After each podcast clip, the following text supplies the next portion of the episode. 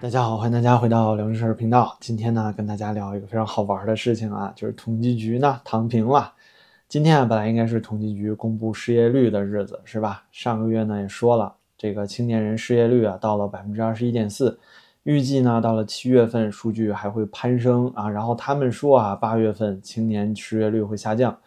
但是今天呢，给大家一个喜讯是什么呢？哎，人家不报了，人家不告诉你了。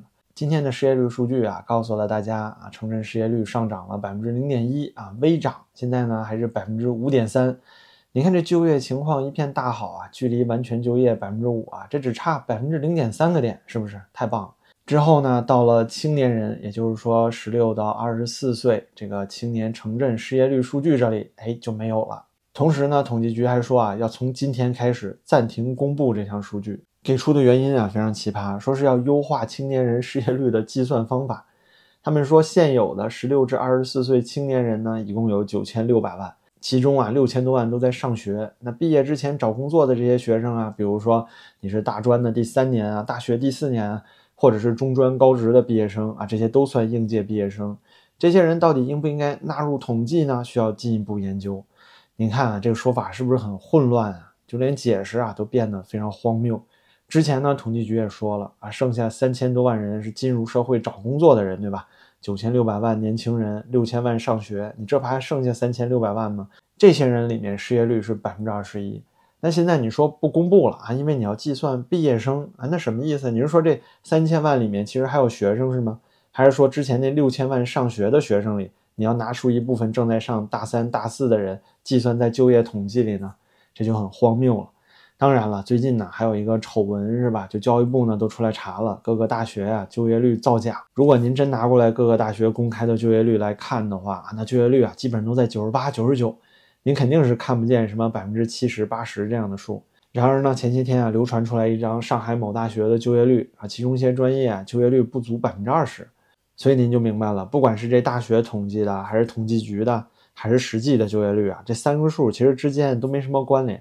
那还有人说呢，这些小朋友啊，现在六到七岁就上学，十二年小学、中学，再加上四年大学，那毕业你都二十二，你这个青年失业率一共就统计到二十四岁，那有什么意义呢？其实这些人啊，脑回路也非常神奇。那中国青年人难道都是大学生吗？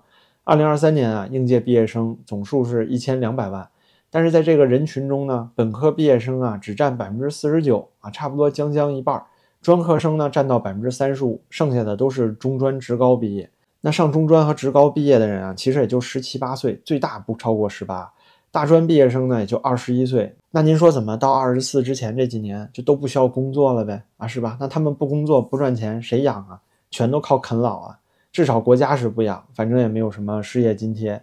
而且现在呢，消费萎靡，是吧？消费价格指数 CPI 啊，生产价格指数 PPI，还有个生产者信心 PMI 啊，这三个 I 呀，全是负面。国家呢现在出了一堆小政策，是吧？刺激你拿那个小针儿捅你，意思是赶紧花钱吧，是吧？再不花钱我扎你了。那中国年轻人禁不住刺激，是不是？就想回身啊，给他一个大逼斗，就说我这没钱，你老捅我干啥呀？是不是？我都没工作，你也不管我工不工作，天天让我啃老，难道找老爹要钱去消费吗？关键是他老爹那儿也没什么钱的，是不是？所以啊，统计局这番解释，咱要是用任何一丝丝的。这个时间啊，去认真解读，那就是脑子里灌水了。所以呢，这句话呀不能解释，咱只能翻译一下。统计局的意思就是说啊，这青年人失业率太高了，哎，你让我编我也编不好，所以呢，咱就躺平了，爱咋咋地吧。所以啊，今年年初的时候，咱见识过啊，中国新编成语“直属为鸭”。现在啊，这掩耳盗铃又回来了。反正呢，现在这统计局数据啊，你也是没法看了。就连上个月公布的百分之二十一点四这种令人发指的高的数据啊，北大的教授呢都来质疑过。当时也是财新网报道，一个北京大学的副教授叫张丹丹，通过一组研究数据啊，跟他的团队啊一个项目组一起发现呢，如果把那些一千六百万名躺平啃老不工作的人都算作失业的话，其实中国三月份的青年失业率啊就已经达到了百分之四十六点五，就已经有一半以上的人没有工作了。也就是说呢，国家统计局这个百分之二十的失业率数据啊，其实水分都已经给灌满了。但其实呢，我个人认为啊，不发这个数字是个好事儿。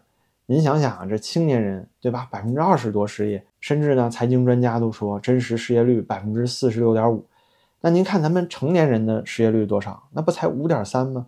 那才从二十四岁涨到三十多岁，一下这个失业率能从百分之二十掉到五点三，那这能说明什么呀？这难道不是抹黑咱们国家年轻人形象吗？是不是？就好像年轻人都是脑瘫一样啊，什么都不会，工作你都找不着啊，一到某个年龄之后，突然间就开窍了啊，所有的工作都找到了。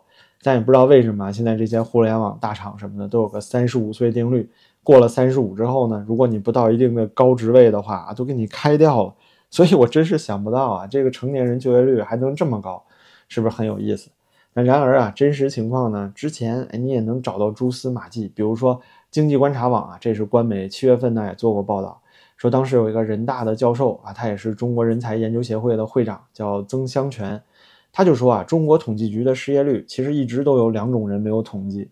第一种呢，就是已经退出劳动市场的人，比如说啊，今年三月份就业人员呢规模就比一月份下降了百分之六以上。初步计算呢，这差不多得有两千六百四十万人呢。然而这其中大部分都是农民工，因为过去三年疫情的时候呢，导致这里面很多人都回流返乡了，因此呢没有把他们算作就业，因为你算成农村人口了嘛，是吧？默认你家有地，你可以自己吃饭。那第二呢，就是受到影响的就业人口，这也对应着今年三月份有百分之十八点三的就业人口啊，都处于那种在职未上班的状态，差不多就等于停薪留职。这部分人呢，也有七千五百六十八万人，你看加在一起啊，这将近一个亿了。因此啊，你现在所看到的这个就业率本身就是个修饰，跟真实数据呢，其实偏差非常之大，甚至连统计口径啊，都和国际上并不统一。那您说这还有什么参考意义啊？更何况现在索性直接躺平了啊，编都不编了，那不是也挺好吗？是不是？以前啊还要点脸啊，说要给你糊弄过去，弄个数让你看看百分之二十二十一。现在啊脸也不要了，反正我说啥你们也不信，对不对？我都告诉你百分之二十一了，非站出来一个学者跟我说百分之四十六，这不是对着干吗？而且啊，像统计局这种啊不要脸直接躺平的方法，这也不是第一次了，以前就干过。比如说一九七八年的时候，中国基尼系数零点三一七。那基尼系数这个东西啊，是代表贫富差距的。零的话呢，就是完全没有差距，大家赚的一样多；一的话呢，就是贫富差距极大。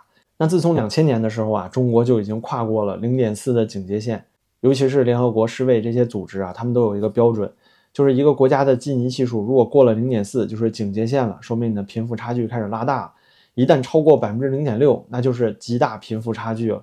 但是咱们国家呢，自从二零零四年超过了零点四六五之后，就这么多年里啊，没有什么解释，没有征兆的，国家统计局呢就不再告诉你国内的基尼系数了。毕竟这个贫富差距拉得太大呀，这不利于咱们共党统治，是吧？这不满足共产主义呀。你这个社会主义不是高于资本主义存在的社会形态吗？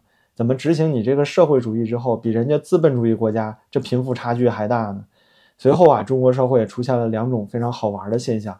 第一呢，就是民间对于这个基尼系数的研究啊是非常火热。很多研究院啊、大学的金融经济学院啊，都在做各种研究啊，通过各种口径。中国社科院呢，二零零六年啊，就也做过一份报告，说当时的基尼系数已经达到了零点四九六。